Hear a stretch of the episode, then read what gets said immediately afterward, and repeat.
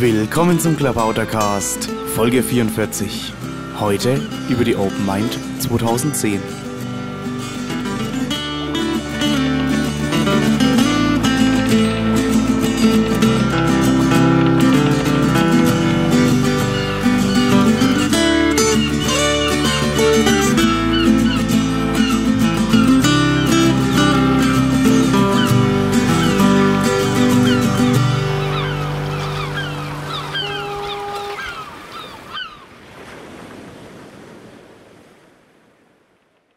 Willkommen zum Klabautercast, jetzt schon die Nummer 44 und ich sitze hier mit Daniel Zipris, auch Stun oder der Stun genannt.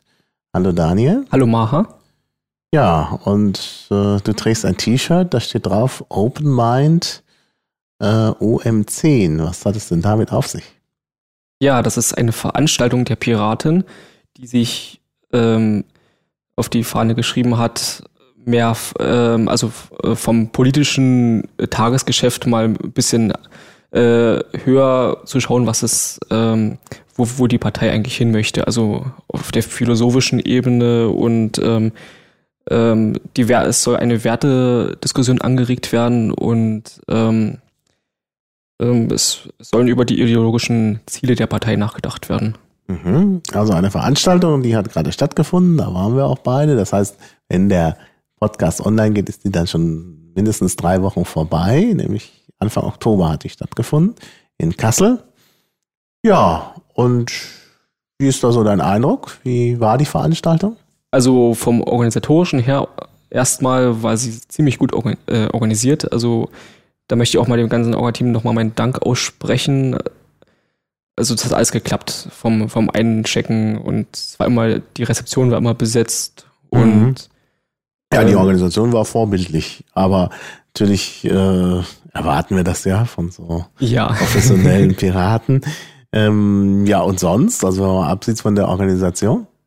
Also das äh, Programm war ähm, für das erste Mal schon äh, ziemlich gut. Also ähm, ich habe ja auch mal mit ähm, Herrn Ubach gesprochen. Also es äh, ähm, sie haben sich beim, es wurden ja viele Programmvorschläge auch eingereicht und fast alle kamen auch dran und ähm, das hat man, also, man hat gesehen, dass das, dass die ähm, Themen ziemlich gut äh, breit gefächert waren. Also es war mhm. aus, zum Beispiel aus dem Bereich Datenschutz etwas dabei und äh, Post-Privacy und das hat also dieser äh, dieser ähm, äh, Vergleich Post-Privacy äh, Datenschutz hat sich eigentlich durch die ganze Anwendung, äh, durch die ganze Veranstaltung gezogen.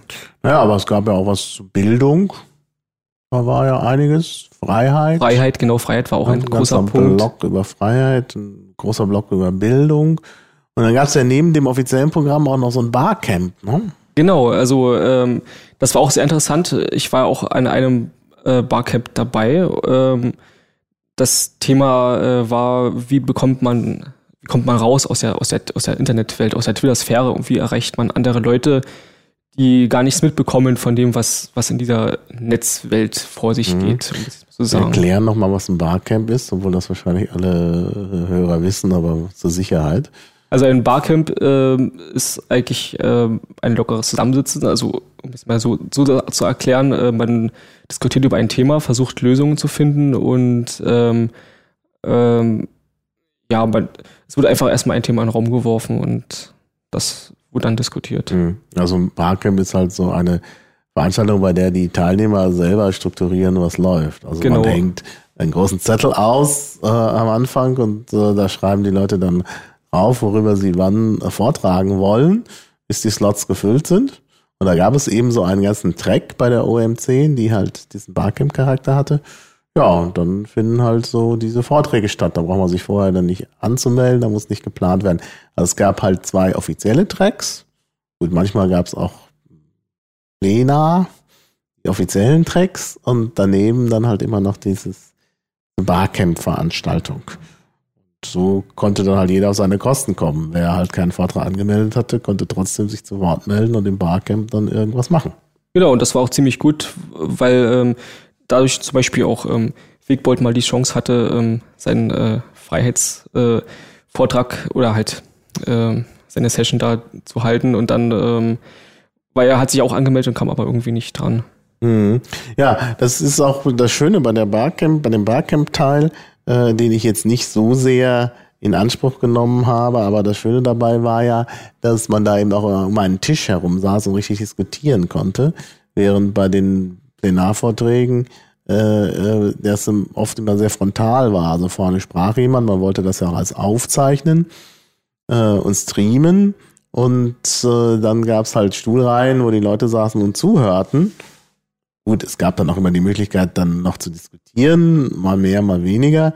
Ähm, aber das war dann doch schon nochmal ein anderer Charakter. Ja, die, ähm, die äh, Sessions waren eigentlich äh, mehr, mehr Vortrag und äh, also äh, wenig Diskussion auch dadurch, dass, dass, ähm, dass man halt zum nächsten dann auch wollte und so. Und mhm. die Vorträge gingen auch äh, manchmal länger, als äh, die Zeit vorgesehen war. Mhm. Und ähm, das stimmt, da macht sich von Barkham echt gut. Ja, naja gut, ich würde es jetzt nicht übertreiben. Ich fand, die waren alle eigentlich sehr diszipliniert, die Leute. Also im Großen und Ganzen lief es ganz gut. Ähm, wie viele Leute waren denn überhaupt da bei der Open Mind? Ähm, ich würde mal so, so um die 70, 80 rumschätzen. Mhm, also so vom, vom Gefühl her.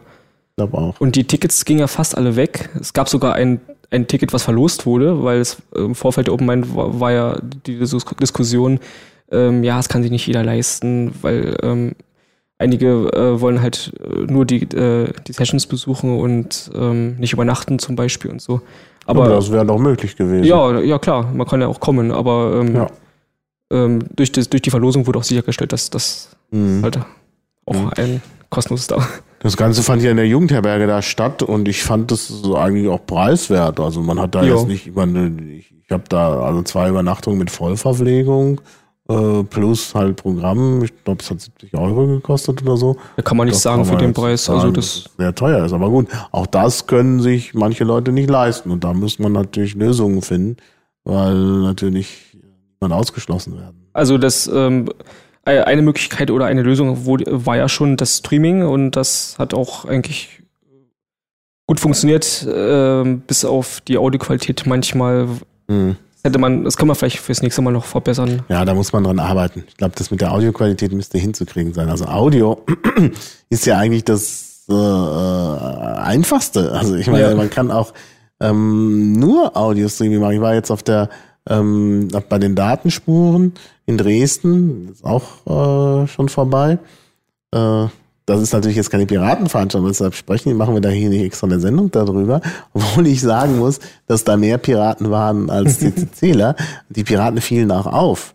Da sind ja auch manche immer so kritisch, dass die Piraten so auffallen. Die hatten halt alle äh, irgendwie ein entsprechendes T-Shirt an oder wenigstens so ein Button. Also fiel schon auf. Und äh, da wurde nur Audio-Streaming gemacht. Nein, ist, da war auch eine Videokamera. Also ich glaube, sie haben aufgezeichnet, aber direkt das Streaming äh, also jetzt nicht die Videos, die vielleicht hinterher veröffentlicht wurden, das war so MP3. Und äh, das ist eigentlich nicht so ein großes Problem. Ich denke, das sollte auch gehen. Also selbst in Hessen auf dem Landesparteitag hat das funktioniert mit dem mhm. Audio-Streaming und mhm. äh, ähm, es gab, es soll auch ein Videostreaming gegeben haben, aber ich habe keins gefunden irgendwie. Mhm. Und ähm, ja, das, äh, das Problem war ja auch, dass äh, dass der Funk oder die, die Funkmikrofone äh, haben auf der gleichen Frequenz gefunkt wie mhm. der örtliche Poli äh, oder Feuerwehrfunk und dann hat man ja, ab und zu mal so oder Taxifunk und dann hat man mal die Kommunikation gehört. Ja, ja, das war ein bisschen seltsam. Aber wie gesagt, Streaming, also ich halte Streaming ja für wichtig, eben gerade für Leute, die nicht überall hinreisen können, weil sie keine Zeit haben oder kein Geld haben. Da gibt es ja verschiedene Gründe. Mhm. Und das sollte man auf jeden Fall anbieten fand das auch, das war für mich ein sehr interessantes Erlebnis bei der Podiumdis Podiumsdiskussion. Da kommen wir aber dann noch später drauf, ähm, dass ja da eben auch im IRC gechattet wurde, was ich dann verfolgt habe. Und da hat man wirklich das Gefühl, dass man sich plötzlich auf dem Podium äh, sitzt äh, mit der ganzen Welt unterhält, äh, weil irgendwie auch aus dem Zuschauerraum und eben auch über das Internet da Reaktionen kommen. Das, das war ein interessantes Erlebnis. Aber da kommen wir noch später drauf. Wir fangen vielleicht einfach mal vorne an.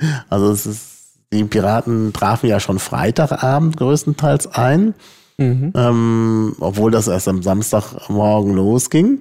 Aber man reist ja immer gerne am Vorabend an und ähm, Ja, da gab es sogar schon eine äh, Veranstaltung, die gar nicht geplant es war. Es gab eine Nicht-Veranstaltung, eine äh, Party bei Herr Urbach. ah, ich, ich wollte schon noch früher anfangen. Ah, okay. also es gab eine Demo vor dem äh, Kasseler Hauptbahnhof. Ach so, okay. Das ist ja auch das besondere Erlebnis. Also für die Bahnunkundigen unter den Hörern, das werden auch ganz wenige sein. Nur es ist ja in Kassel so, dass der alte Hauptbahnhof jetzt nicht mehr so richtig Hauptbahnhof-Charakter hat. Ist ja ein Kopfbahnhof. Und die Kasseler haben das ein bisschen schlauer angestellt als äh, in Stuttgart. Sie haben einfach einen anderen Bahnhof, der in der Nähe liegt und äh, der mehr so ein Erholungsbahnhof war, aber der eben kein Kopfbahnhof war, der eben an der Hauptstrecke lag. Also Kassel-Wilhelmshöhe sozusagen äh, um, aus gebaut, oder vielmehr, das hat, hat nämlich die Kasseler gemacht, sondern die Deutsche Bahn. Mm. Und der heißt jetzt immer noch Kassel-Wilhelmshöhe, ist aber natürlich jetzt der wichtige Bahnhof äh, und ist eigentlich auch ganz nah an, am Zentrum. Äh, und, und äh, der echte Hauptbahnhof, der immer noch Hauptbahnhof heißt, hat jetzt noch den, das ist halt ein Kopfbahnhof, mhm. der ist ähm, jetzt nicht nur Hauptbahnhof, sondern auch Kulturbahnhof weil da ja jetzt nicht mehr so viel los ist. Ich meine, wer braucht den noch ja. im Grunde? Da fahren noch äh, so Regionalzüge, die auch die, den Anschluss machen nach Wilhelmshöhe, aber da kommt man mit dem Taxi, mit dem Bus oder mit der Straßenbahn oder sogar zu Fuß, manchmal schneller weg. Ähm, ja, und dieser alte Bahnhof, also der Hauptbahnhof, ist jetzt auch Kulturbahnhof. Da sind halt irgendwelche Skulpturen und anderes ausgestellt. Spielt auch eine, eine Rolle bei der Documenta. Und ich kenne Kassel eigentlich nur von der Documenta. Da war ich mhm. äh, die letzten beiden Male. Und gut, die ist natürlich auch im Sommer und dann ist das Wetter schön und voll mit, mit irgendwelchen äh, Kunstliebhabern und überall steht Kunst und überall sind irgendwelche Aktionen. Da hat die Stadt so einen ganz anderen Charakter als so jetzt im quasi Winter oder Herbst. Ähm, also das fand ich schon beeindruckend. Und? Aber äh, vor dem Hauptbahnhof, das wollte ich jetzt eigentlich mhm. sagen, da fand dann auch eine Demo statt. So Stuttgart 21. Genau, denn äh, Stuttgart 21 war ja einen Tag vorher, diese genau. große Demo mit dem äh, seltsamen Polizeieinsatz, wo der Staat Härte gezeigt hat, was ihm nicht gut zu Gesicht steht. Ähm, ja, und äh, dann gab es halt direkt am nächsten Tag dort äh, eben eine Demo, zu der die Grünen aufgerufen hatten und plötzlich waren da auch ganz viele Piraten. Das kommt doch gut. Ja, das war da hat gut. keiner mit gerechnet wahrscheinlich ja, von den Grünen. Hat keiner gerechnet. Aber das kam sehr gut und die fand ich auch wirklich gut. Die Demo war allerdings relativ kurz, also äh, aber gut, man zeigt halt Fahne äh, Klar. und dann ist es äh, okay. Und anschließend gab es dann die Party bei Herr Urbach. Ähm, also nicht, dass jetzt jemand denkt, ich kann die deutschen Kasus nicht. Ja, das heißt bei Herrn Urbach. Aber Herr Urbach ist auch der Nick äh, von einem aktiven Piraten, den wir auch hier schon mal hatten, äh, im Klamottercast von Stefan Urbach. Und ähm, ja, der hatte feierte seinen 30. Geburtstag gerade. Oder feierte ihn nach? Das weiß ich. Er hat ihn nachgefeiert, ja. ja. Genau, und das, also er hat eigentlich nicht gefeiert, aber er wurde gefeiert in einer äh, Bar der Kuba Bar dort, irgendwie so eine umgebaute Tankstelle. Er hat nicht mit so viel Piraten gerechnet, also ja, wir haben das überfordert. ziemlich geowned am Ende, wie man so sagt. Also das war schon ganz lustig. Ähm, ja, und da trafen dann immer mehr Piraten ein am Abend und haben dann da auch sehr informell so ein bisschen gefeiert. Genau, ganz, ganz äh, locker und ohne mhm. irgendwelche Aus Wirkungen und so. Nö, eigentlich haben wir die alle am nächsten Tag wieder fit. Also ja, klar. Und am nächsten Tag ging es ja irgendwie relativ früh los mit dem Plenum. Um 10 Uhr war schon das, äh, die Keynote. Genau, von Zeitweise. Und da waren eigentlich alle wieder fit. Da kommen wir doch gleich mal zur Keynote. Genau, also, ähm, also ich finde, Zeitweise hat das ziemlich gut gemacht. Also ähm, er hat gesagt, äh, durch die Piraten ist die Netzpolitik, äh, die Politik äh, eingedrungen sozusagen. Und ähm, also äh, wir haben wir es geschafft äh, aus ähm, aus unserem losen Verbund, den wir vorher waren, halt über durch die ganzen äh, verschiedenen Organisationen äh, eine Wirkung in die äh, oder auf die Politik zu bringen und ähm, und äh, und dann gibt es aber noch ähm, diesen Vergleich, dass das Internet äh, äh, hat, ist ein Überflusssystem, also im Internet kann man, kann man alles machen, im Gegensatz zur Wirtschaft. Also Wirtschaft ist, ist eigentlich Mangelsystem oder Mangelwirtschaft oder Verwaltung von Mangel. Und äh, diese beiden Welten treffen aufeinander und ähm, das muss versucht werden, miteinander zu, äh, zu verbinden und ähm, da braucht man irgendwelche, äh, braucht man bestimmte Normen und Werte, die man definieren muss, um das auch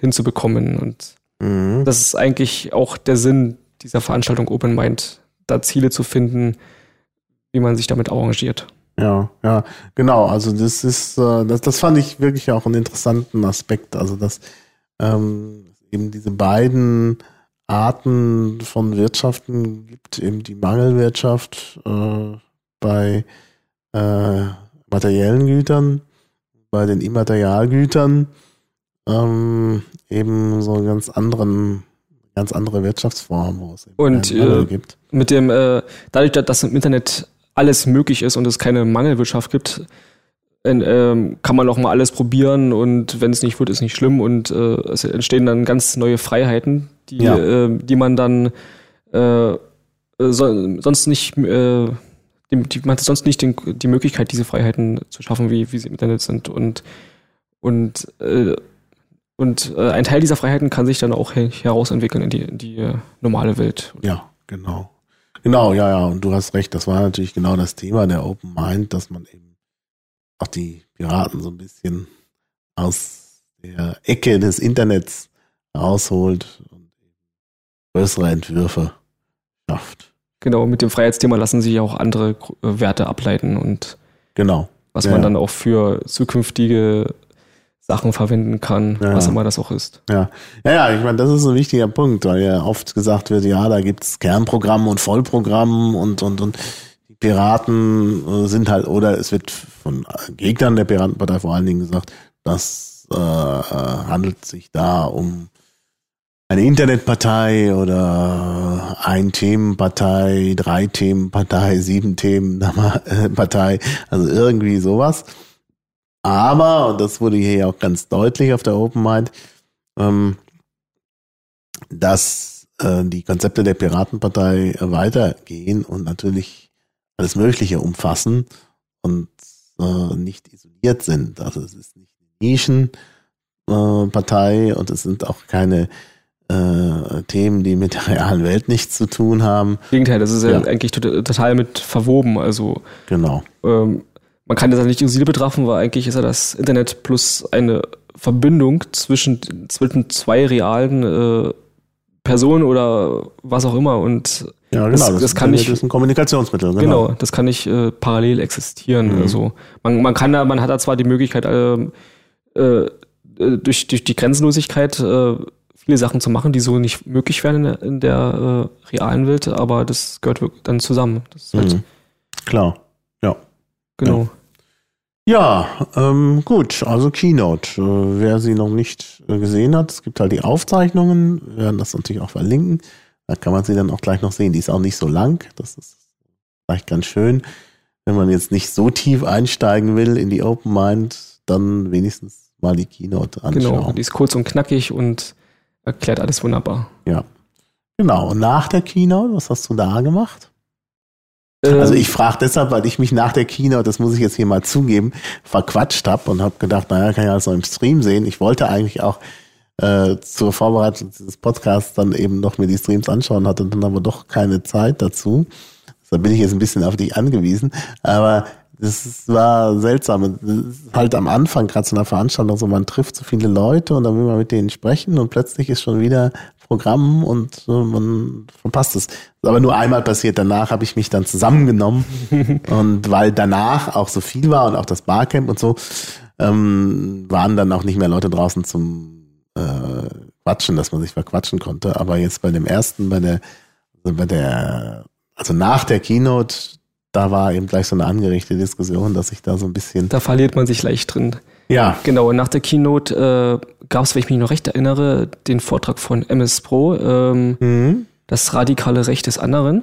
Ja. Ähm, und zwar äh, hat er ähm, die These vertreten oder wollte mal so ein bisschen provozieren, ähm, dass man zum Beispiel alle seine Daten, die man hat, veröffentlicht mhm. Und es dadurch möglich ist, äh, dass man zum Beispiel, wenn man eine Krankheit hat oder so, dass also man dann leichter Gleichgesinnte findet und die einen dann helfen können und ähm, wenn man ähm, und jeder, es ist so, durch das Internet ist jeder gleichzeitig auch Sender und Empfänger und nicht wie es normal ist, dass man nur immer konsumiert oder übers Radio gibt es dann halt oder über, über, andere normale Medien gibt es ähm, Kontrollstellen, die dann bestimmen, das wird gesendet und das nicht und im Internet kann alles gesendet werden und äh, die Kunst dabei besteht, dass man dass man selber Filtersouveränität entwickeln muss. Also man muss selber bestimmen, welche Informationen sind wichtig und ähm, und kann dann auch selber entscheiden, was, was auch wirklich informativ ist oder einem von Nutzen ist. Ja, ja. Also das äh, ähm, ist ein interessanter Punkt, den du gerade ansprichst mit dem, wo du sagst, Internet und normale Medien. Das ist ein wichtiger Punkt auch gewesen in dem Vortrag von Ertelt oder Jürgen Ertelt, der äh, nachher äh, dann kam im, in dem Bildungsbereich. Es gab ja dann äh, zwei Slots äh, einen über Urheberrecht und einen über Bildung. Und ein ganz wichtiger Punkt, der eben auch schon in der Keynote angesprochen wurde und hier jetzt eben bei MS Pro, äh, also oder den du gerade genannt hast ähm, und den Ertelt auch rausgestellt hat, es ist äh, in der Tat halt so, dass das Internet kein Medium ist. Medium ist da eigentlich äh, vom Wort her auch ganz klar, es ist hm. ein Massenmedium. Das heißt, die Massen äh, äh, also es wird etwas den Massen vermittelt. Es gibt einen Sender und der vermittelt etwas den Massen mit Hilfe eines Massenmediums. und äh, Massenmedien sind eben tatsächlich Rundfunk, Fernsehen, auch Zeitung und so. Äh, aber das Internet ist anders. Das Internet ist eben eine Vernetzung, wo also jeder Sender und Empfänger ist. Es gibt zwar so ein paar Politiker, auch nicht gerade wenig, die das nicht richtig begreifen und die immer denken, ja, das ist auch so ein Massenmedium. Ja, die stellen dann so als Ausstrahlung und so. Gern umbauen in Richtung Massenmedium. Ja, man braucht sich einfach nur die Wahlkampfseiten der CDU ansehen. Genau. Das ist so ein bisschen, äh, und auch bei, bei der CSU ist auch so.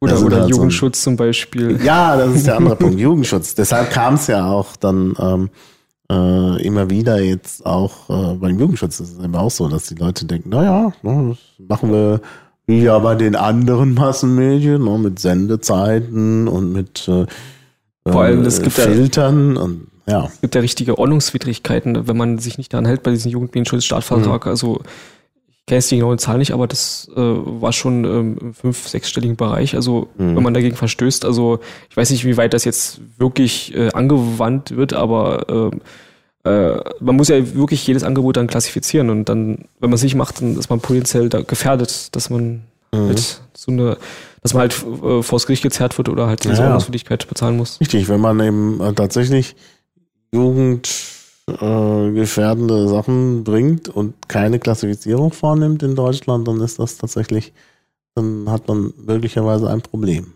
Ja, ja und vor allem die Grünen in ja, gut. In Thüringen zum Beispiel, die äh, haben ja nur dafür gestimmt, weil, ähm, weil das mehr Wählerstimmen kriegt. Also. Aha. So viel dazu. Da bin ich mir noch nicht so sicher. Das ist, glaube ich, eine Fehleinschätzung mit den Wählerstimmen. Also der, der medienpolitische Sprecher hat, äh, von den Grünen hat es äh, am Stammtisch so erzählt. Also. Ja, ja. ja. Weiß nicht, wie weit er da Einfluss hat oder ähm, weil die wissen auch, dass es nichts bringt und äh, dass 95 Prozent der Leute äh, verstehen das aber nicht und deswegen wird ein bisschen zu Politik betrieben. Ja, ja, genau. Naja, das, also ich, ich sehe ja immer noch eine andere Gefahr beim Jugendmedienschutzstaatsvertrag. Also klar, dieses Ganze, dass es nichts bringt, dass das falsche Konzept ist, dass das Internet da nicht verstanden worden ist, dass möglicherweise Strafen drohen, weil ja jeder eben auch Sender ist und dann gewisse Pflichten äh, hat. Ähm, auch, auch das Problem, dass man was falsch auszeichnet, weil man halt der Meinung mhm. ist, das ist gar nicht jugendgefährdend und dann kommen aber, weil ja äh, möglicherweise auch Inhalte kollaborativ gestaltet werden, da plötzlich Sachen dazu, die andere dann doch äh, für jugendgefährdend halten und das Auge des Empfängers ist ja da oft auch entscheidend. Da, also man mag gar nicht drüber nachdenken, was für verheerende Folgen. Riesiges Bürokratiemonster. Äh, die, dieses diese Regelungen haben. Nee, aber was ich äh, vor allen Dingen problematisch finde, ist, dass in bestimmten Bereichen ja dann auch, also nein, muss so sagen, es wird ja immer gesagt, ja, ja, filtern, filtern, das ist ja freiwillig. Also die Filtersoftware sollen die Eltern dann äh, kaufen, wenn sie das haben wollen für ihre Kinder oder auch bleiben lassen. Ne? Also da wird immer mit der Freiwilligkeit argumentiert. Aber was ist denn mit äh, Terminals im, in der Öffentlichkeit? Ja, stimmt, ja. Was ist in Bibliotheken und Schulen so äh, der Fall? Also ich meine, auch heute gibt's halt Filtersoftware äh, schon, die in Schulen Anwendung findet, aber da ist das eben eine Entscheidung des Pädagogen. Ähm, das, äh, das können Pädagogen tun und entscheiden, aber hier wird ja die Entscheidung aus, äh, Ideen aus, verteilt. aus den Händen genommen mhm. und da wird alles, was nicht klassifiziert ist, äh, einfach ausgefiltert. Dann werden sicherlich Seiten, die nicht aus Deutschland kommen, ausgefiltert, wird sowas wie die Wikipedia ausgefiltert. Mhm. Und das sind halt wichtige Seiten, gerade in, äh, in Schulen und äh, Bibliotheken und so. Also in der Stadtbücherei wird dann die Filtersoftware verpflichtend, weil das ja ein öffentliches Terminal ist. Da, da gibt es ja eine Verpflichtung für den Jugendschutz.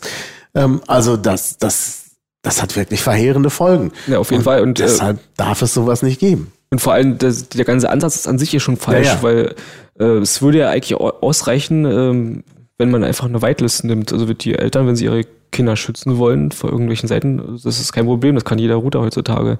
Mhm. Und ähm, äh, und, und die naja, andere Sache ist ja die, gut, die. Aber Whitelist, da bin ich auch sehr skeptisch. Das ist eigentlich keine Lösung, denn eine Whitelist ist ja letztlich noch schlimmer.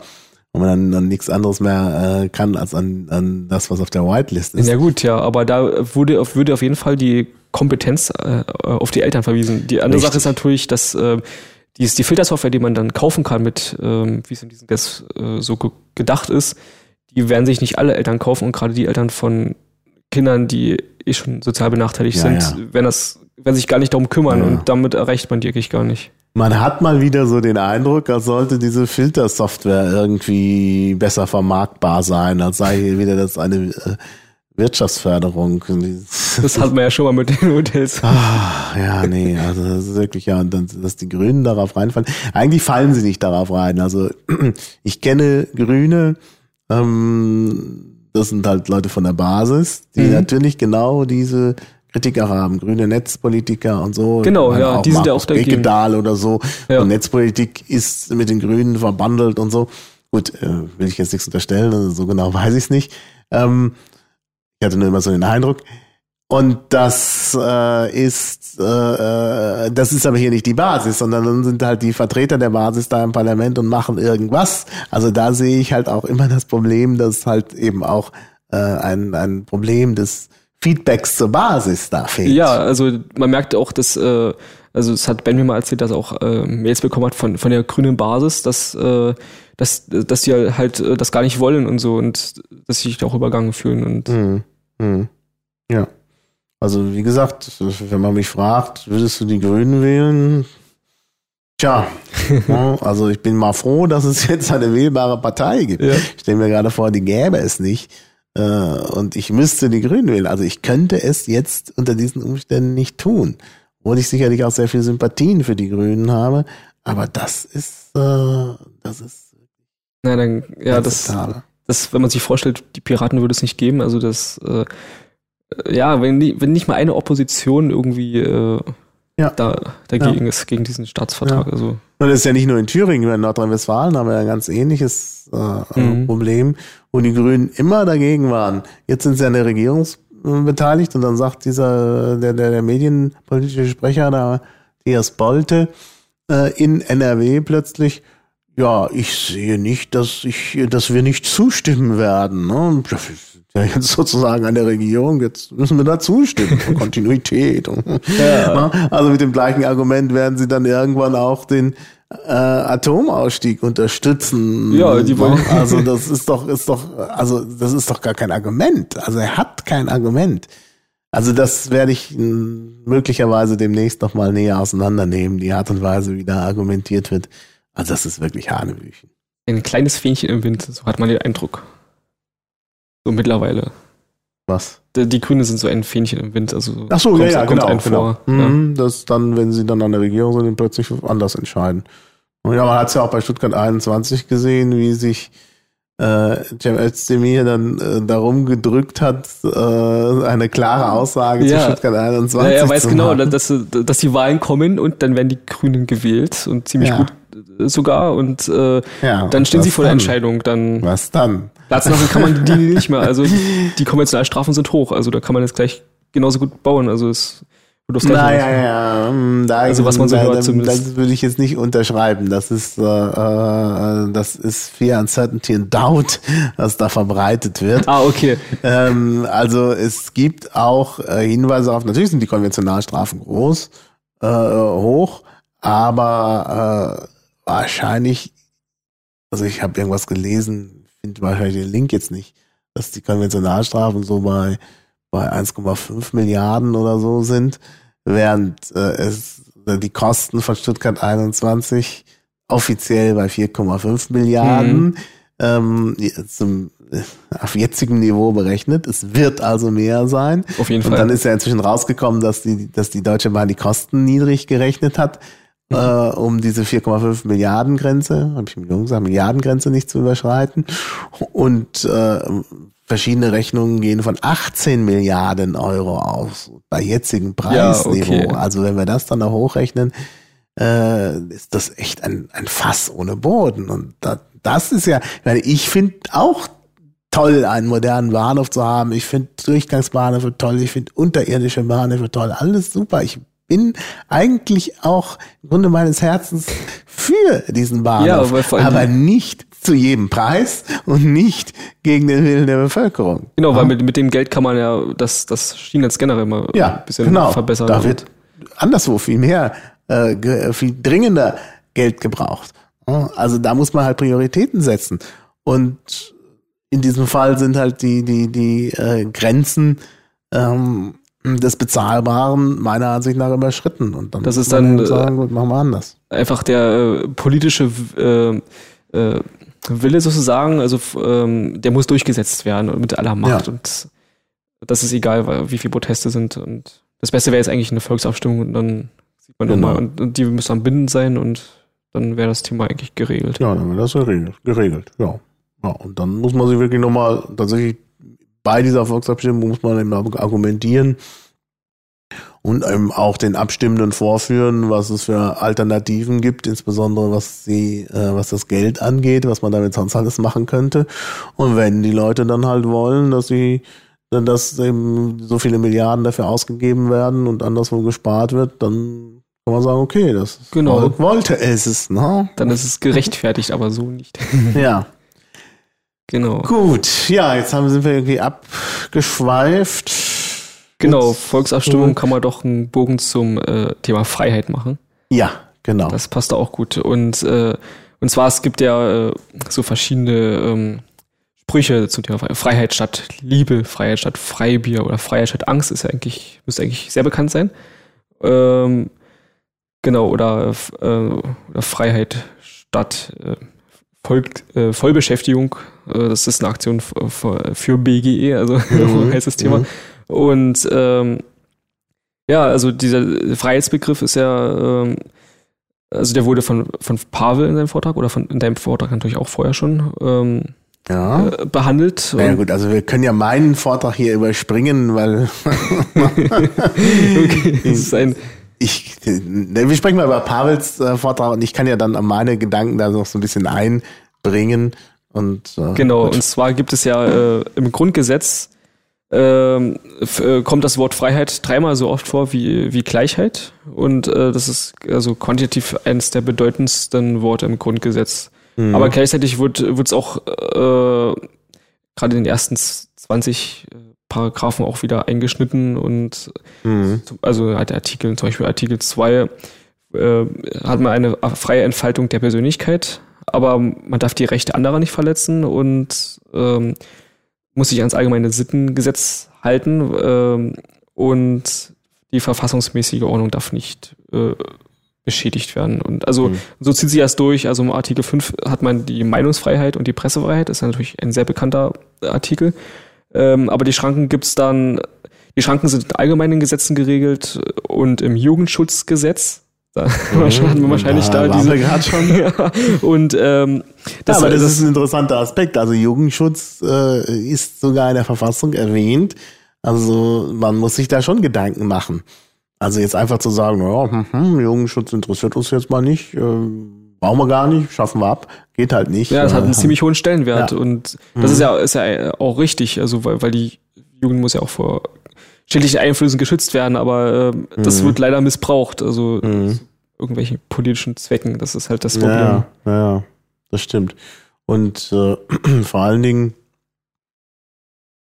äh, Medien, das hatten wir vorhin schon, dass der Medienbegriff da nicht passt. Ist natürlich klar, wenn ich irgendwo so einen Fernseher habe, der irgendwie, wenn ich den einschalte, äh, kriege ich jetzt plötzlich irgendwas geboten, was äh, für, für mich nicht passt, was ich nicht verstehen kann, was mich traumatisiert, weil ich eben zu jung bin, dann ist das nicht gut. Da muss tatsächlich was passieren. Nur ist es beim Internet nicht so. Da schaltet man nicht ein und da kommt nicht mal, gut, die Politiker denken, sie schalten das ein und dann kommen plötzlich die bösen Dinge, äh, fallen äh, auf die Kinder ein, aber so ist das ja nicht. Ne? Da, da, muss man ja eben tätig werden, um genau. Dinge zu bekommen. Und die Dinge, die, äh, die, die Dinge, ähm, die die Jugendlichen auch sehen wollen, die kriegen sie so oder so. Also auch, auch mit diesen äh, über, über Kommunikation mit anderen äh, äh, Schülern zum Beispiel und so. Und da, ja, ja, genau. Und ähm, aber der erste Schritt ist ja natürlich äh, nicht gegeben, dass sie einfach Rechner einschalten und da kommt gleich alles auf sie reingeprasselt. Also mhm. Also das mhm. unter unterscheiden, ja. Ja, ja. Genau. Also das ist, das ist sicherlich auch nochmal ein Unterschied. Jetzt schweifen wir schon wieder ab. Das ist ja, genau. Also wir werden einen anderen Titel geben müssen, wenn wir sagen, irgendwie Abschweif-Podcast. Ja, so. ja, so. Aber wir nehmen uns einfach die Freiheit, genau. wo wir schon mal der Freiheit sind. Und zwar im Artikel 8 gibt es ja auch noch die Versammlungsfreiheit. Aber mhm. natürlich ist sie auch einschränkbar und äh, hier in Bayern ist es ja auch ganz schlimm, wenn sich ein paar Leute dann zusammentreffen und ähm, dann ist es äh, eine nicht angemeldete Demonstration und sowas. Und mhm.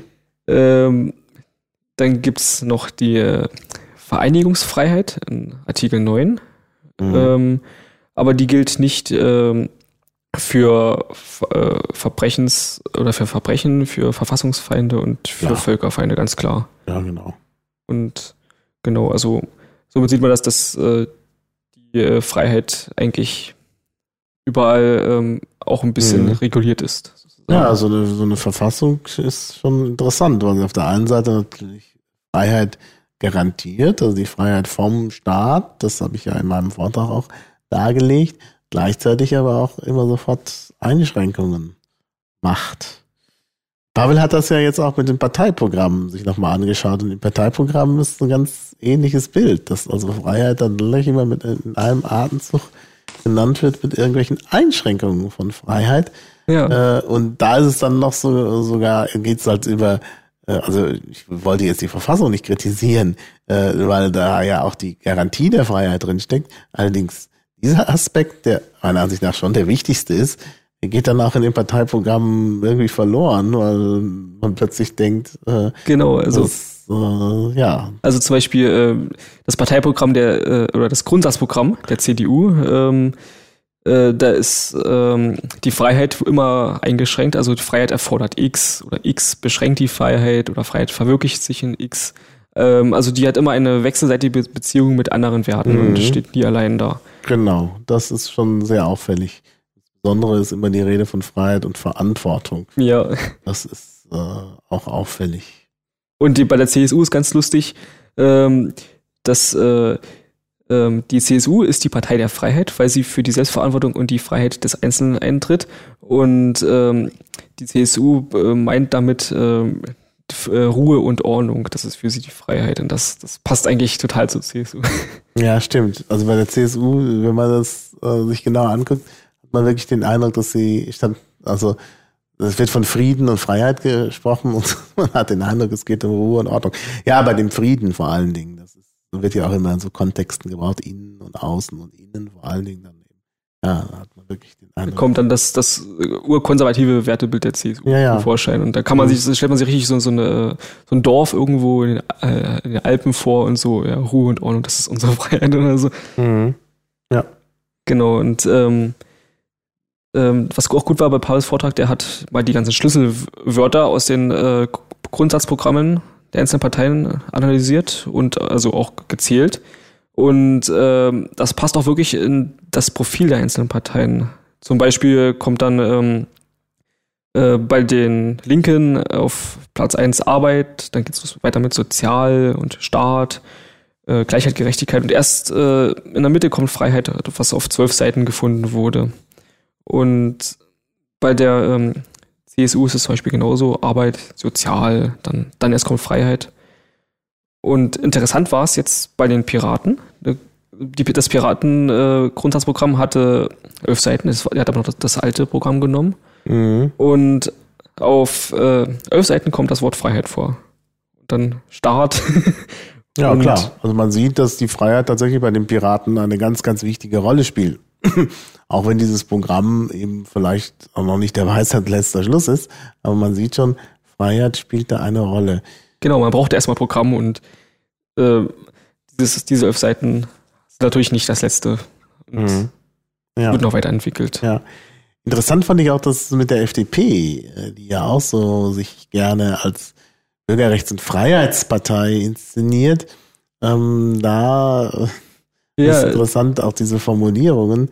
Ähm, da, äh, da, da, da heißt es dann immer, äh, Freiheit ist Freiheit ist Verantwortung. Ja. Man sich da fragen, was, was meinen die eigentlich? Und Verantwortung ist auf 27 Seiten erwähnt, mhm. äh, gleichzeitig mit Freiheit auch auf 27 Seiten. Also mhm. und äh, ja, das steht auch immer dem gegenüber. Die, die können das nicht einzeln betrachten, immer mhm. immer gebunden. An ja, es wird da sehr, also dieses, dieses äh, diese Identifikation, Freiheit ist Verantwortung. Ähm, das äh, ist irgendwie beruht auch auf einem Missverständnis. Verantwortung ergibt sich äh, ja aus Freiheit. Ich kann nicht zur Verantwortung gezogen werden, wenn ich keine Freiheit habe. Ja. Wenn, wenn ich halt nicht anders konnte, dann bin ich auch nicht verantwortlich. Genau. Äh, also Verantwortung beruht auf Freiheit, setzt Freiheit voraus. Genau, das, das, das ist ja, eigentlich der wichtige Punkt. Das sieht man ja in, in der Armee zum Beispiel, da gibt es eine klare äh, Hierarchie und äh, da hat meistens nur eine Person die Verantwortung und die anderen führen nur Befehle aus. Aber die haben auch keine Freiheit, die müssen, die halt, müssen sich halt genauso mhm. an diese Struktur halten. Ja, also nur wenn man Freiheit hat, hat man auch Verantwortung. Deshalb, also erst die Freiheit, dann die Verantwortung. Und da sieht so aus, dass die Verantwortung irgendwie da ist und, und, und daraus sich die Freiheit ableitet irgendwie. Oder dass das das Gleiche ist. Ja. Und das ist halt irgendwie nicht so ganz äh, richtig. Also da, das ist, das ist schon seltsam. Ja, also die Sachen von Pavel kann ich auch sehr empfehlen. Er hat ja auch äh, sehr, sehr viele Folien. Ich weiß gar nicht, 160 oder so? Ja, also äh, er hat schon äh, ziemliche Geschwindigkeit drauf gehabt. Also er hat jedenfalls sehr, sehr viel Folien gehabt, über 100 und äh, das in 30 Minuten.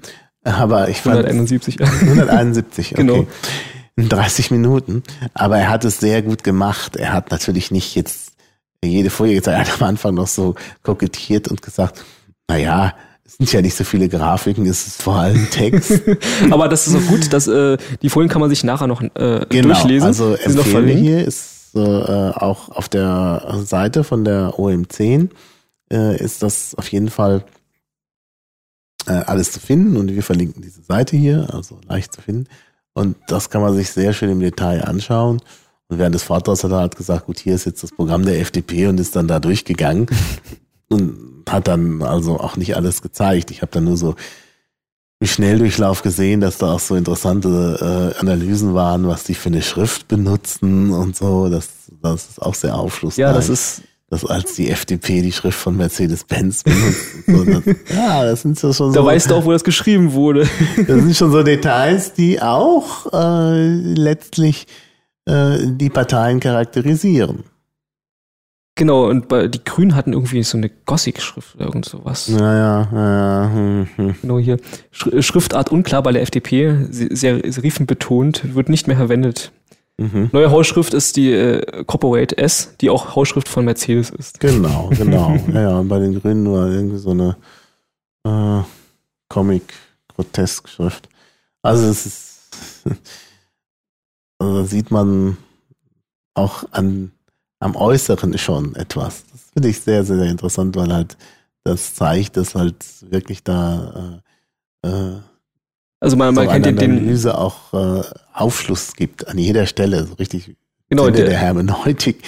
Egal, was man anschaut, man erkennt immer sofort, wes Geistes Kind wie das jeweilige Programm ist. Der Stil ist immer erkennbar. Also das ist immer, ähm, genau, also bei den Kunden ist dann die Hausschrift Corpus Gothic oder, oder Futura.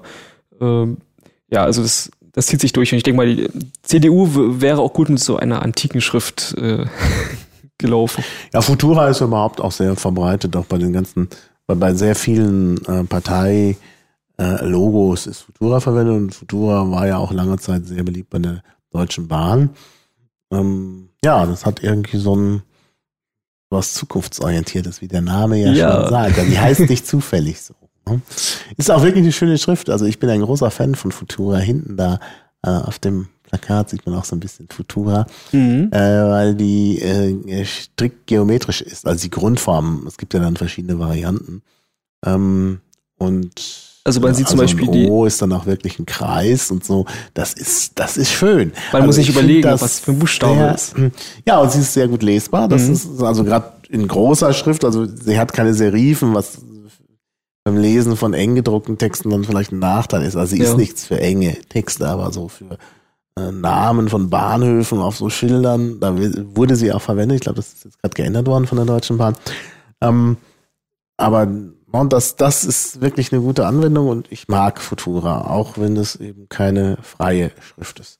Aber vielleicht gibt es ja irgendwann oder jemand weiß das und kann es ins Kommentar, in den Kommentar schreiben, auch so eine ähm, strikt geometrisch konstruierte serifenlose Schrift in frei.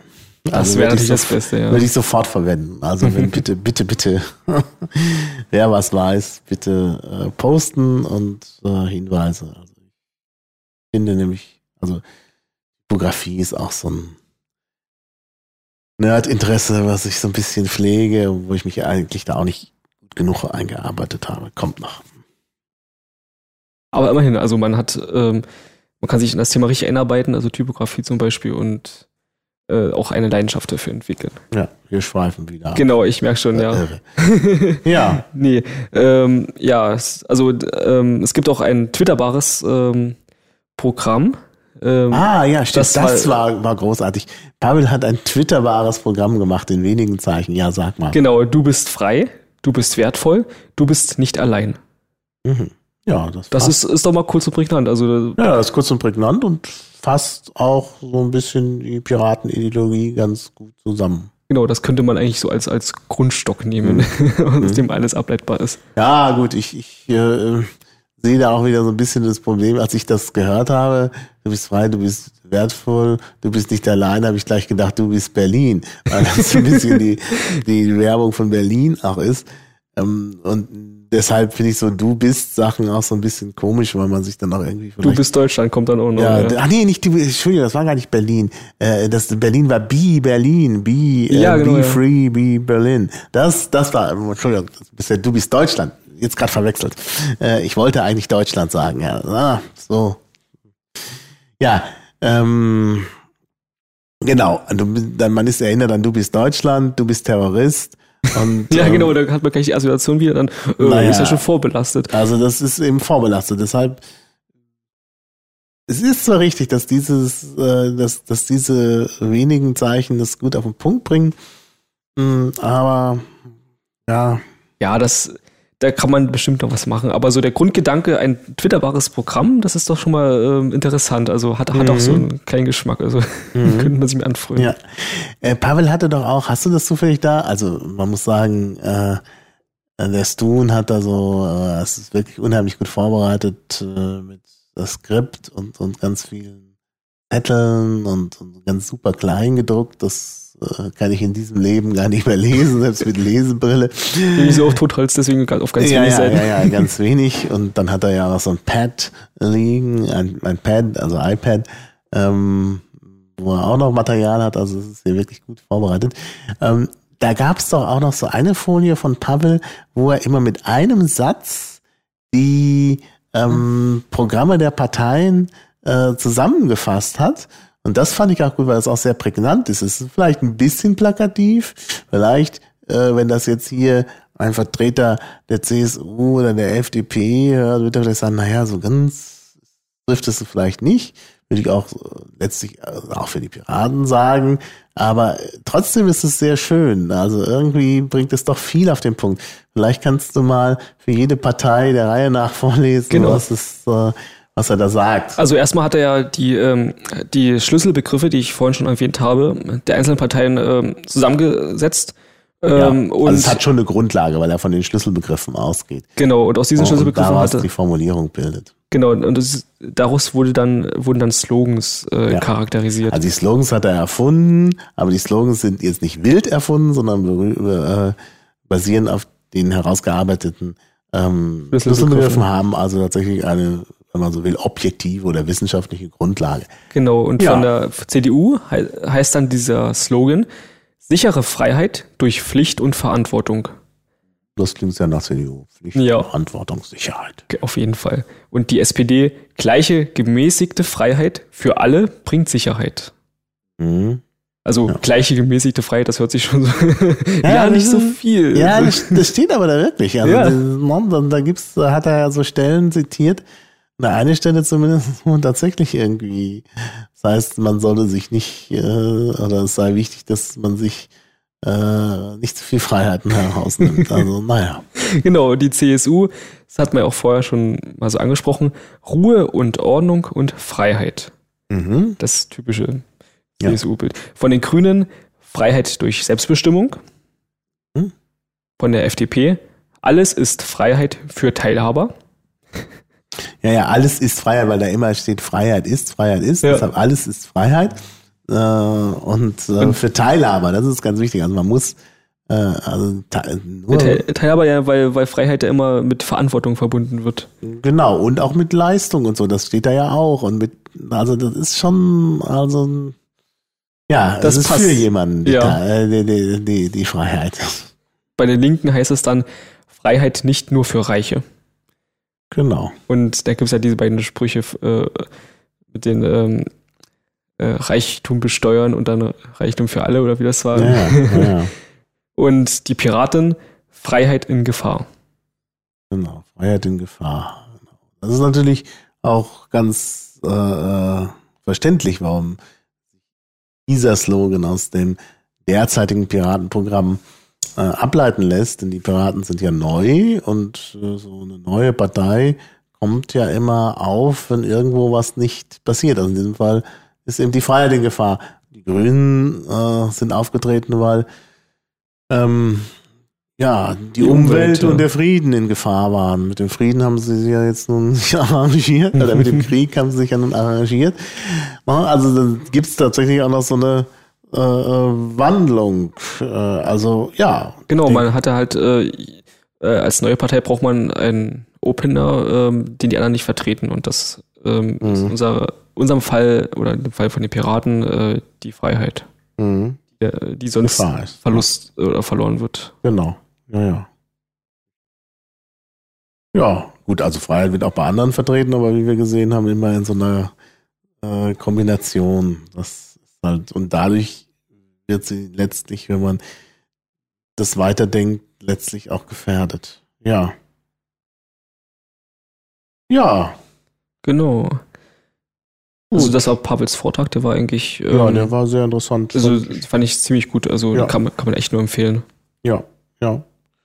Genau. Wir haben einen Track, glaube ich, ausgelassen den Urheberrechtstrack. Warst du dabei oder warst du da auch im Bildungstrack? Also ich selber war im Bildungstrack. Ich hatte ja vorhin schon von Ertels Vortrag äh, berichtet und habe deshalb also vom Urheberrecht gar nichts mitbekommen. Hatte jetzt auch nicht die Zeit, mir das im Stream anzusehen. Ähm, ich glaube, beim Urheberrechtstrack war ich auch nicht dabei, weil ich bin dann ähm, zu dem anderen gegangen. Ähm, ja. Von. Äh, Ach, also bis zum ähm, äh, zum Barcamp gegangen. Genau, ja, zum, zum Barcamp, ja. genau. Und ich, der, das, das war doch der, der, der sich in zwei Teile geteilt hat, oder? Mit Urheberrechtsträger. Ja, also, Urheberrecht war zunächst mal, ähm, äh, ich glaube, Andy Pop. Genau. Und, und Stefan Körner. Sekor sollte den zweiten machen, hatten aber dann doch nicht mehr geschafft und dann hatten Andy Pop noch übernommen. Naja, also dann wahrscheinlich an, an die Pop ausführlich. Mhm. Und äh, wie gesagt, das habe ich verpasst. Und dann gab es allerdings noch einen Vortrag von Matthias Schindler, wo es auch um, ums Urheberrecht ging. Da war ich dann aber. Ähm, und da ging es auch so ein bisschen so um Fragen der Informationsbefreiung. Äh, also das ist, war am Rande eben auch noch äh, Urheberrecht. Mhm. Und er hat vor allen Dingen ähm, sich nochmal deutlich ausgesprochen und auch gut argumentiert gegen äh, Leistungsschutzrechte, und zwar Leistungsschutz, okay. äh, Leistungsschutzrechte für Verlage. Das ist auch eine, eine wichtige politische Diskussion, wo die Piraten eben auch Stellung beziehen äh, sollen und müssen. Äh, und also gegen Leistungsschutzrecht he genau. heißt, ähm, dass äh, die ähm, dass die Bindung wegfällt, also die Preisbindung oder Nee, nee, Leistungs Leistungsschutzrechte für Verlage, also für Zeitungsverlage. Ah, okay. Ja, hm. ähm, das ist ja so, dass äh, es das Urheberrecht gibt mhm. und ähm, viele Verwerter, also insbesondere in diesem Fall die Zeitungsverlage, äh, sagen, das reicht uns nicht. Wir brauchen halt weitergehende. Ja, wir, brauchen, wir brauchen auch äh, Unterstützung finanzieller Art und so. Mhm. Ähm, also einmal, äh, weil halt das, ähm, also bei, bei, bei Zeitungsbeiträgen ist es manchmal so, dass man am Ende gar nicht mehr so richtig weiß, da jetzt der Urheber und wie ist das überhaupt? Vor allen Dingen, wenn, wenn aus der Zeitung dann noch was ins Internet kommt mhm. und äh, dann stellen die, sie, stellen die sich so äh, Geschäftsmodelle vor. Das hat ähm, Matthias Schindler auch äh, vorgestellt, dass also zum Beispiel, wenn äh, ein Börsenberater Informationen holt aus der Zeitung für den Börsenstand, mhm. gut, das wäre dann irgendwann aus dem Internet, aber das wäre dann egal woher, wenn es eben äh, Sachen sind, die vom, vom Verlag irgendwie kommen, in irgendeiner Form, wie auch immer aufbereitet, ähm, dass er dann äh, zahlen muss. Für Weil er die aus den Informationen. Aus, äh, aus externen okay, auch wenn es aus der Zeitung holt, die, die auch schon, äh, wo die Informationen älter sind. Oder nicht bezahlt hat, weil, mhm. er, weil er es halt übers Internet abruft. Naja, es geht eben darum, dass man das unabhängig von äh, dem Papierträger macht. Ja. Und die Informationen. Und äh, das heißt auch, wenn man was verlinkt oder so und ähm, oder äh, wenn man halt Informationen oder was rauskopiert oder so, würde es ja auch darunter fallen. Möglicherweise. Also eben auch das Aggregieren. Da ist eben das Problem auch mit dem Urheberrecht. Hm. Wenn halt irgendwas aggregiert wird in Zeitungen oder eben auch dann im Internet von den Zeitungsverlagen, genau. dann soll das eben auch geschützt sein. Und zwar so weit, dass man eben für die Verwendung da zahlen muss. Und äh, also da das ist das eine, also diese Geschichte, dass die dann speziell zur Kasse gebeten werden beziehungsweise dass man das dann auch irgendwie als Umlage macht. Äh, das ist dann eben so eine Also Paywalls aufbauen sozusagen. Und ja, ja, und ja, nicht nur Paywalls, sondern dass es halt dann einfach so ist, dass äh, Banken was abgeben müssen oder dass es halt irgendwie äh, oder Google muss was abgeben dafür, Google dass es indiziert ja. oder halt äh, überhaupt jeder in so einer Art Genau, wir schreiben ja die Informationen und ihr müsst euch dafür Geld geben, dadurch, dass, dass ihr potenziell die Möglichkeit habt, das zu verwenden. Genau. Und, äh, genau. Ja, Aber sollen sie auch ihre Informationen einsperren, wenn sie das nicht, äh, wenn sie das nicht wollen. Ja, also. das können sie halt nicht mehr. Also früher, äh, das war ja der erste Gedanke, dass sie halt ihre Informationen irgendwie einsperren. Jetzt sehen sie, das geht nicht. Ja. Da gibt's Google, da gibt's dieses und jenes. Äh, und jetzt wollen sie halt, versuchen sie halt ihr altes Geschäftsmodell zu retten, indem sie neue äh, rechtliche äh, Schranken. Das kommt mir so bekannt vor von der Musikindustrie. Also. Genau, bei der Musikindustrie hat es nicht richtig funktioniert. Die haben die rechtlichen Schranken äh, eben auch gefordert und immer auf ihre Rechte beharrt. Mhm. Und äh, dann hat ihnen jemand von außerhalb, äh, also in diesem Fall Apple, ähm, dann die Butter vom Brot genommen. Genau, und jetzt können sie sich noch mit, mit Klage wählen. Äh, im, äh, Im Bereich äh, des Musikverkaufs. Ja, äh, und das versuchen jetzt die Zeitungsverlage auch wieder und das ist ganz schlecht. Also eigentlich, meine, Wir müssen sicherlich auch noch ein bisschen Wirtschaftspolitik äh, machen irgendwann.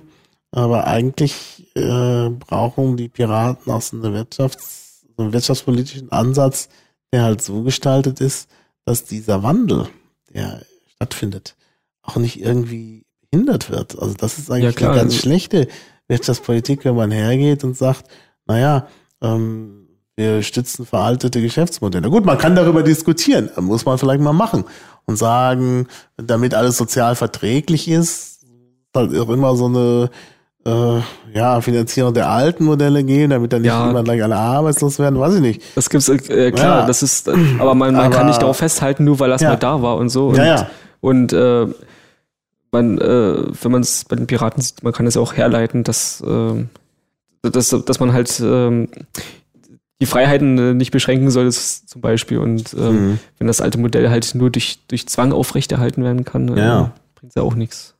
Ja. Ja gut, also, also ich denke, man kann sich klar positionieren gegen Leistungsschutzrechte. Nachdenken über das Urheberrecht wird dann nochmal etwas schwieriger. Auch so ein tun. großer Batzen noch, ja. Ja, ja. Da sind ja eben auch noch nicht die Lösungen wirklich da. Aber auf jeden Fall sollte man verhindern, dass es solche aberwitzigen Leistungsschutzregelungen gibt. Ich glaube, dass der Leistungsschutz auch äh, der grundlegenden europäischen Rechtsphilosophie äh, widerspricht. Leistungsschutz ist eben Copyright, das ist ja. eben US-amerikanisch oder angelsächsisch und äh, ja, das Urheberrecht. hier gibt es das Urheberrecht, ja. das ist ein anderer Ansatz und an den muss man anknüpfen. Und das muss man halt auch stärken, das Urheberrecht. Und also man muss den Urheber stärken, halte ich für ganz, ganz wichtig. wichtig. Ja. Hm. Und man muss auch den äh, Verbraucher stärken, der darf nicht einfach zu einem Kriminellen werden, weil er selbstverständliche Dinge tut. Genau, Forderungen nach der Privatkopie zum Beispiel. Ja, ja, genau. Also das ist wirklich, nur weil auf einmal das mit der Privatkopie einfacher geworden ist, wird das jetzt plötzlich zum äh, großen Problem. Also das ist in der Tat. Ja, da muss man mal, muss man umdenken. Also das äh, geht nicht anders. Ja. Also das, man kann es nicht mit früher vergleichen, wo das noch mit Qualitätsverlust alles behaftet mhm. war und so. Mhm. Ja, ja, inzwischen sind ja die Privatkopien besser. Ja, auf jeden Originale. Fall. Also, wenn ich mir das vorstelle, neulich schon wieder, ich habe halt mal eine Zeit in den USA verbracht und habe natürlich aus der Zeit äh, massenweise DVDs. Ich meine, die, die gehören mir, die habe ich legal äh, gekauft, hab ich auch, die habe ich auch eingeführt. Ich habe, glaube ich, sogar Zoll bezahlt und sowas alles. Ähm, ja, äh, warum darf ich die jetzt nicht mehr nutzen, weil hier plötzlich ein anderer Regionalcode ja. ist? Das ist doch wohl irgendwie völlig unmöglich. Ne? Und äh, äh, ja. Genau, das ist auch, wenn man, ähm, man wird ja auch behindert, wenn man äh, ein Lied gut findet, äh, vielleicht zum Beispiel von Last.fm und möchte es kaufen und ähm, ja. man hat so viele Hürden dann und dann äh, ja, ich weiß. ist es manchmal einfacher, ähm, ja. das aufzuzeichnen halt. Bin ja ein großer Fan von Hans Zimmer zum Beispiel, dem äh, Filmmusikkomponisten. Äh, und äh, ich habe dann bei Last.fm werden mir natürlich auch immer Sachen von Hans Zimmer eingespielt. Und dann hörte ich, war es im August letzten Jahres irgendwie, hörte ich äh, irgendwas und dachte, oh, ist ja toll. Und dann habe ich mir gedacht, oh, da, da bestelle ich mir gleich die CD, weil ich halt noch zu diesen Dinosauriern gehöre, die sich immer gerne was ins Regal stellen. Es wird also einmal äh, auf den Computer gebracht und äh, dann stelle ich mir die CD ins Regal. Hat man auch ein schönes Heftchen dabei und so. Ja, ganz praktisch. Und wenn halt mal irgendwas am Computer kaputt geht, hat man da den, das Backup, auf das man zurückgreift.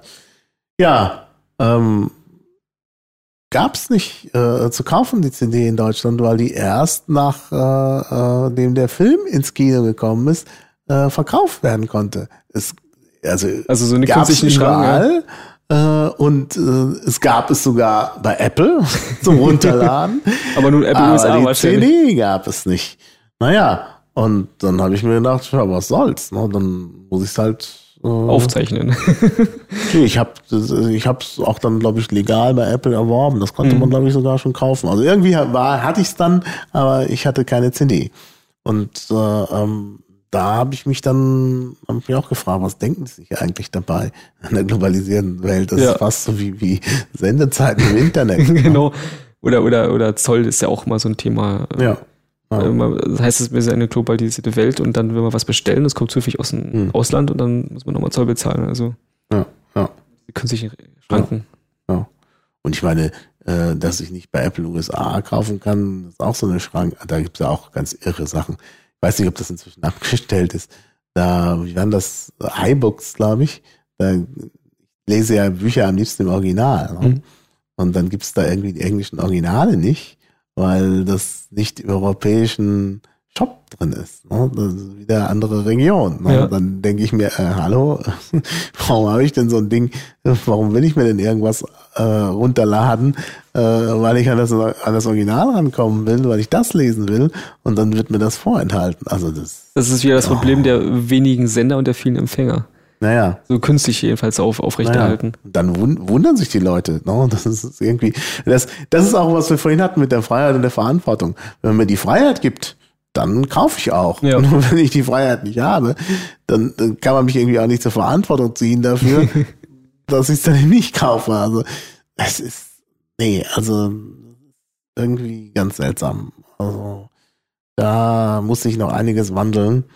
Ähm, und aber gut, ich denke, es ist ja jetzt auch schon, also man sieht es auch bei, bei diesem Kindle Store bei Amazon, da ist inzwischen auch, kriegt man auch die englischen Sachen und so, also nach und nach. Es geht dann schon an zu äh, Apple, äh, Quatsch, äh, von ähm, äh, Amazon UK kann man jetzt auch kostenlos bestellen nach Deutschland. Also genau, das macht, genau. also die anderen verbessern sich ja schon in der Hinsicht. Ja, ja, also es verbessert sich.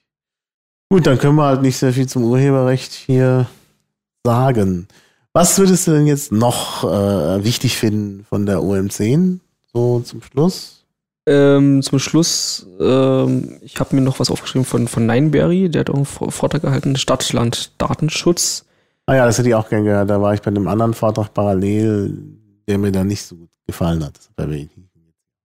Ja. Ah, okay. Ähm, und ähm, da ging es halt darum, dass ähm, dass er gesagt hat, dass man, äh, dass es so ist, dass in Städten hat, äh, hat man mehr Möglichkeiten, mehr Freiheiten und äh, während, also wenn man jetzt zum Beispiel aufs Land zieht, auf, auf, auf irgendwo in ein Dorf, äh, dann wird man schräg angeguckt, wenn man sich ein bisschen nicht wie alle anderen verhält und mhm. weil man muss immer mitrechnen, ja, was denken die Nachbarn und so und, mhm. und äh, man muss in, in Vereinen sein, in, ähm, ähm, um da integriert zu sein und, und da auch akzeptiert zu werden. Also, und also der zum Beispiel erzählt, also der hat eine Geschichte vorgelesen, es, ähm, es gab äh, in einem Dorf, also eine Geschichte wurde erzählt, dass, dass eine Familie in das Dorf gezogen ist und die haben gesehen, ah, da ist eine Kirche und vor der Kirche hängt ein Kondomautomat. Dachte, ah, das ist ja bestimmt ein gutes Dorf, also das äh, sehr fortschrittlich und äh, modern und so und äh, haben sich schon gefreut und nächsten Tag standen halt die Proteste vor, den, vor diesen Automaten. Also war das nur so zufällige Übereinschneidung. Also das, ähm,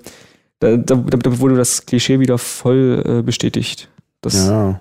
das ist immer das Problem. Und, ähm, und äh, also man kann eine Stadt auch vergleichen wie das Internet, weil, ähm, weil sich da auch verschiedene Gruppierungen leichter finden können. Mhm. mhm. Das stimmt, ja. Und was kann man da jetzt für Schlüsse rausziehen? Also er wollte eigentlich nur so seine persönlichen Eindrücke so mitteilen und so, wie, äh, was er so selber erlebt hat. Mhm. Und ähm, das stimmt auch so überein. Also, ähm, ja. also man kann, also man, also ich persönlich würde lieber die Stadt vor, bevorziehen als ähm, irgendwo auf dem Dorf. Ja, ja, klar. Also es gibt ja nicht nur das, das äh, also diese Geschichte mit den, mit den äh, Leuten, dass die da vielleicht engstirniger sind und intoleranter, es ist ja, es geht ja noch weiter. Es ist ja tatsächlich so, dass man äh, viele Dinge, für viele Dinge keinen Zugang hat. Man sieht es ja schon beim Internet. Also man kriegt dann vielleicht nicht VDSL 50.000, weil mhm. eben das entsprechende Gebiet noch nicht erschlossen ist, weil das man dann in Großstädten anfängt. Und der öffentliche Nahverkehr, also äh, abends dann noch mit Bussen zu fahren, das geht in der Großstadt, das geht aber nicht ja, die, im Land. Die Flexibilität, ja. Obwohl man das vielleicht da fördern könnte. Also so eine piratige Politik wäre vielleicht auch, das da auch äh, so ein bisschen Genau, so freier ÖPLV oder gegen einen Obolus oder so. Also ja, muss man sich was ausdenken.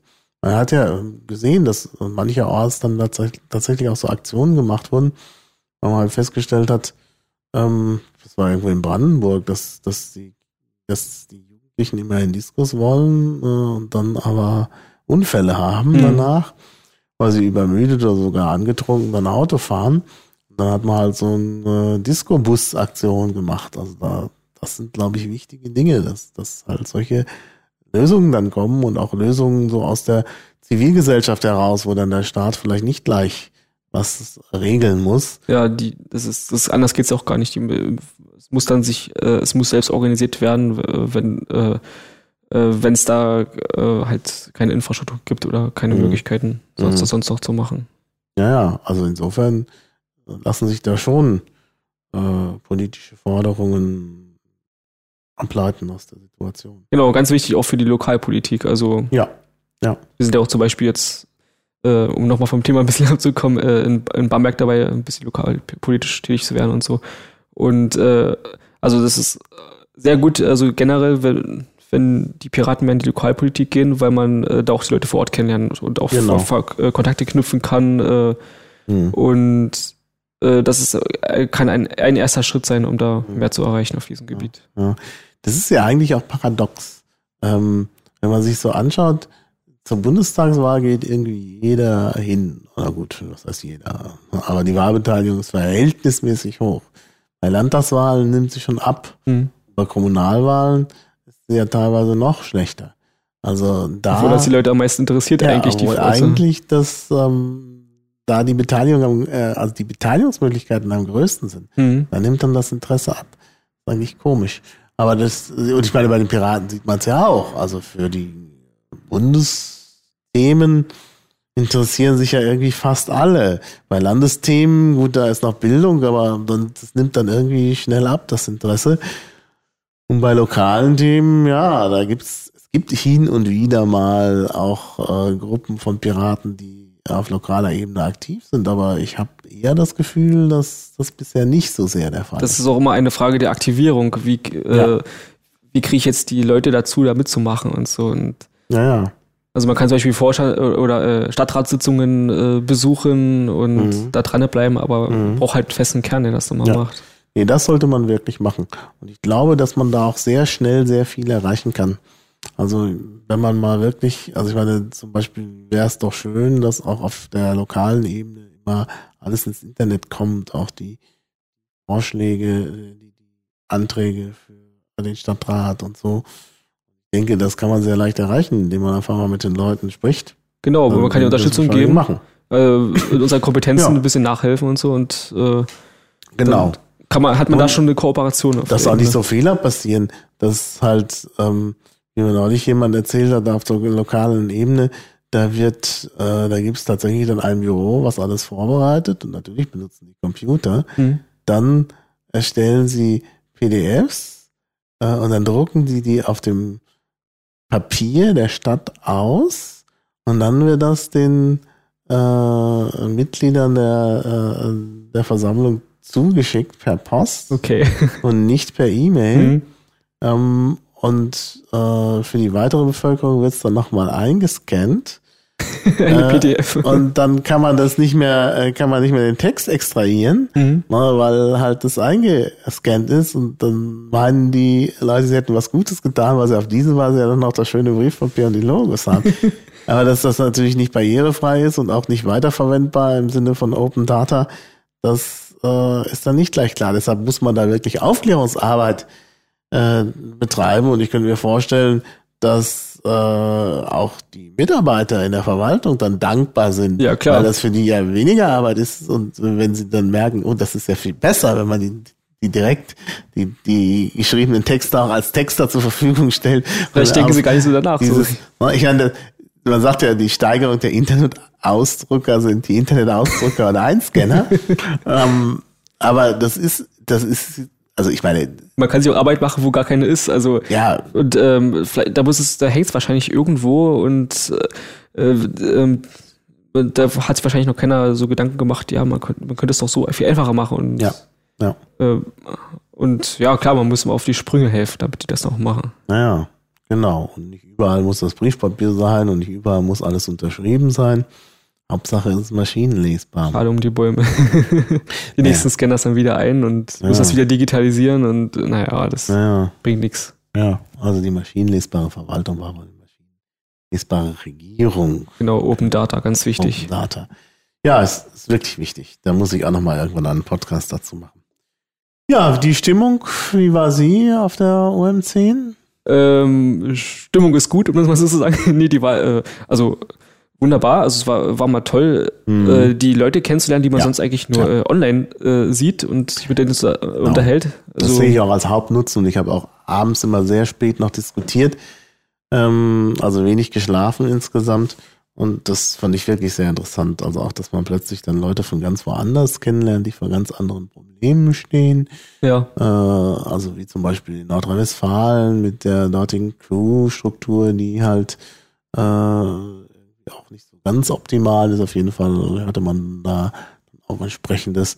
Und dann auch, ähm, was ich auch sehr spannend fand, ich habe dann auch mit den Aachenern gesprochen, die ja tatsächlich dort am Stadtrat beteiligt sind. Mhm. Die haben auch nochmal so eine ganz andere Perspektive auf die äh, Piraten, äh, weil sie ja selber schon Verantwortung haben. Also das, das heißt, heißt, die sind ähm, sind dann gefestigter oder wie kann man sich das vorstellen? Ja, was heißt gefestigter? Die, die, für die ist das nicht mehr so ein Sandkastenspiel, wo mhm. man halt in irgendwelchen Mailinglisten dann äh, so ein, ein Flame nach dem anderen macht. Ein Flame nach dem anderen macht, weil die da hier eben auch was abliefern müssen. Genau, die müssen Politik ja, die, die machen. Die müssen ja wirklich Politik ja. machen und können sich da nicht mit diesen Spielchen da, da äh, äh, abtun. Und das ist, äh, das fand ich sehr erfrischend, dann auch mal äh, mit denen zu sprechen. Mhm.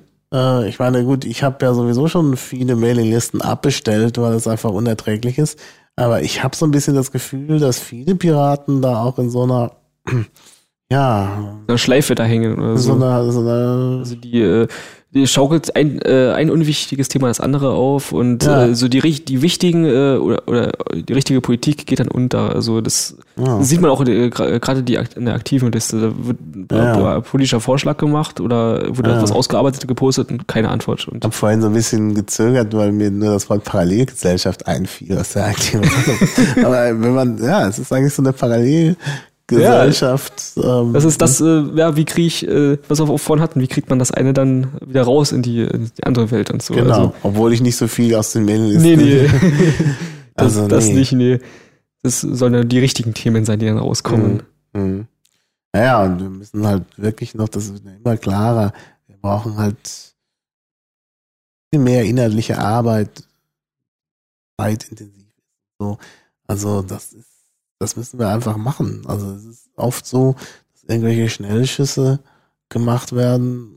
Das, also genau und also bei, beim Thema Jugendschutz, wenn man hinterher sagt, ja, wie du ja auch sagst, Whitelists, ähm, ja, wenn man das jetzt irgendwie einen Antrag reinschreibt oder das sogar dann irgendwie noch ähm, kompliziert als jetzt das tolle Modell der Piratenpartei. Dann ja, das ist eine gute Nacht. Ne? Also da muss man sich schon mehr Gedanken machen. Ja klar, weil da kann, das kann ja, dann ist es ja noch mehr beschnitten, wenn das dann wirklich hm. so äh, hm. durchkommt. Und ja. Aber äh, zu dem Thema äh, Zielen äh, der Partei, dafür war ja auch die Open Mind ziemlich gut. Also, genau, äh, genau, deshalb fand ich die Veranstaltung auch sehr, sehr gut. Es muss viel mehr davon geben. Genau, ein programmatischer Eigentlich Punkt mal. Müsste es äh, über Deutschland verteilt ständig solche Veranstaltungen geben ähm, dass man sich dann auch thematisch so ein bisschen nach seinen Interessen ausrichtet und auch an einer bestimmten Thematik am Ball bleibt, sich dann vielleicht auch so ein bisschen spezialisiert auf das eine oder andere. Genau, man kann ja dann immer beim, bei den nächsten, beim nächsten Treffen gucken, wie weit ist man gekommen und äh, auch, genau. äh, auch dann die Themen umsetzt, die man da bespricht und oder auch Mehrheiten findet dafür. Also das, mhm. Mhm. also das ist schon sehr wichtig, dass man solche Treffen macht. Also äh, äh, neben den äh, Parteitagen, die eigentlich, mhm. äh, ja. wo es mehr so um Satzungsänderungsanträge ja. und sowas geht. Ja, na gut, es soll ja auch Programmbeiträge, äh, äh Programmparteitage ja. geben. Aber man kriegt ja nicht so viel unter wie auf solchen Treffen dann Open Mind, also auch die interessanten Vorträge und so. Das stimmt, natürlich. Allerdings muss auf den Parteitagen auch mehr geredet und mehr diskutiert werden. Also ich bin sowieso der Meinung, dass das der Programmparteitag einer sein muss, wo wir dann auch endlich mal reden hören Genau, das, das sollen ja auch politische Debatten sein und, und keine 30 Sekunden. Debatten müssen ja. sagen, nicht 30 Sekunden Beiträge, das hilft gar nicht.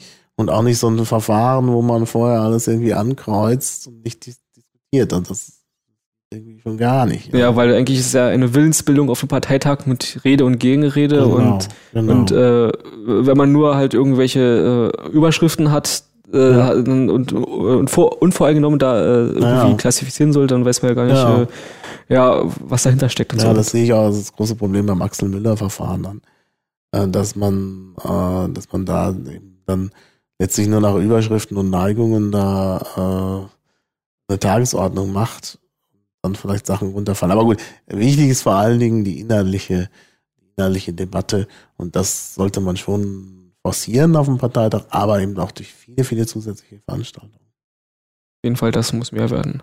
Ja. Das erste Schritt ist ja getan. Ja, ja, das ist ja noch ein schönes Schlusswort auch. Also, erster Schritt ist getan, weiter so und jeder soll sich berufen fühlen. Also ich finde, mal so eine Wochenendveranstaltung zu organisieren, jetzt auch nicht so schwer. Also, meine. Man kann es ja auch im Kleinkreis machen. Kassel haben sie viel geleistet, da muss ja nicht gleich für 80 Leute oder für 100 Leute was machen. Man kann sagen, okay, wir machen es mal eine Nummer kleiner, mhm. vielleicht auch äh, thematisch spezifischer, dann kommen auch weniger Leute, ganz klar. Genau. Ähm, und dann kann man sagen, okay, okay, wir machen jetzt mal Schwerpunkt Bildung, was Zufälliges zu nehmen und machen das erstmal hier in unserer lokalen Jugendherberge oder sonst was.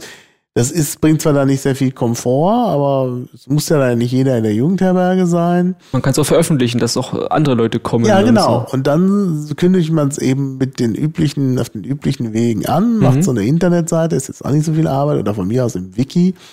Das ist wichtig, im Wiki wenigstens. Also nicht da wie, das habe ich ja schon gesagt, da gab es ja hier auch mal in Oberfranken so eine Geheimveranstaltung, konnte man nur auf der Mailingliste Informationen finden. Gut, selbst die findet man, aber also vielleicht auch so eine Seite im Wiki und dann schaut man mal, da hat man schon mal äh, eine Basis, die vielleicht aus dem Umfeld direkt kommt, aber ich denke, dann kommen auch Leute von weiter her, die an dem Thema interessiert sind. Äh, und dann äh, macht man das. Das muss nicht viel Geld kosten. Und vor allen Dingen, wenn auch der Komfort nicht so groß ist bei der Jugendherberge, ja, da muss man sich zusammenraufen. Gut, das mag nicht jeder, äh, aber, aber das hat natürlich auch den Vorteil, dass so eine Gruppenbildung äh, stattfindet. Ja, ja, klar. Und das, das äh, bringt einen ungeheim, ungeheim zusammen und, äh, ja. und das fördert eigentlich nur. Das ist besser als, äh, ja, als wenn man gar nichts macht, auf jeden Fall. Ja, genau. Also das sollten sich jetzt mal alle vornehmen. Ne? Also direkt irgendwas. Genau, dezentrale Treffen. Alle Treffen. Okay. Ja, äh, Stun, vielen Dank. Danke auch, Maha. Und dann gehen wir jetzt mal zum Stammtisch. Genau, zu einem dezentralen Treffen. Ja, zu einem dezentralen Treffen. Gut. Also, tschüss. Ciao. Auf Wiederhören. Bis zum nächsten Klabautercast.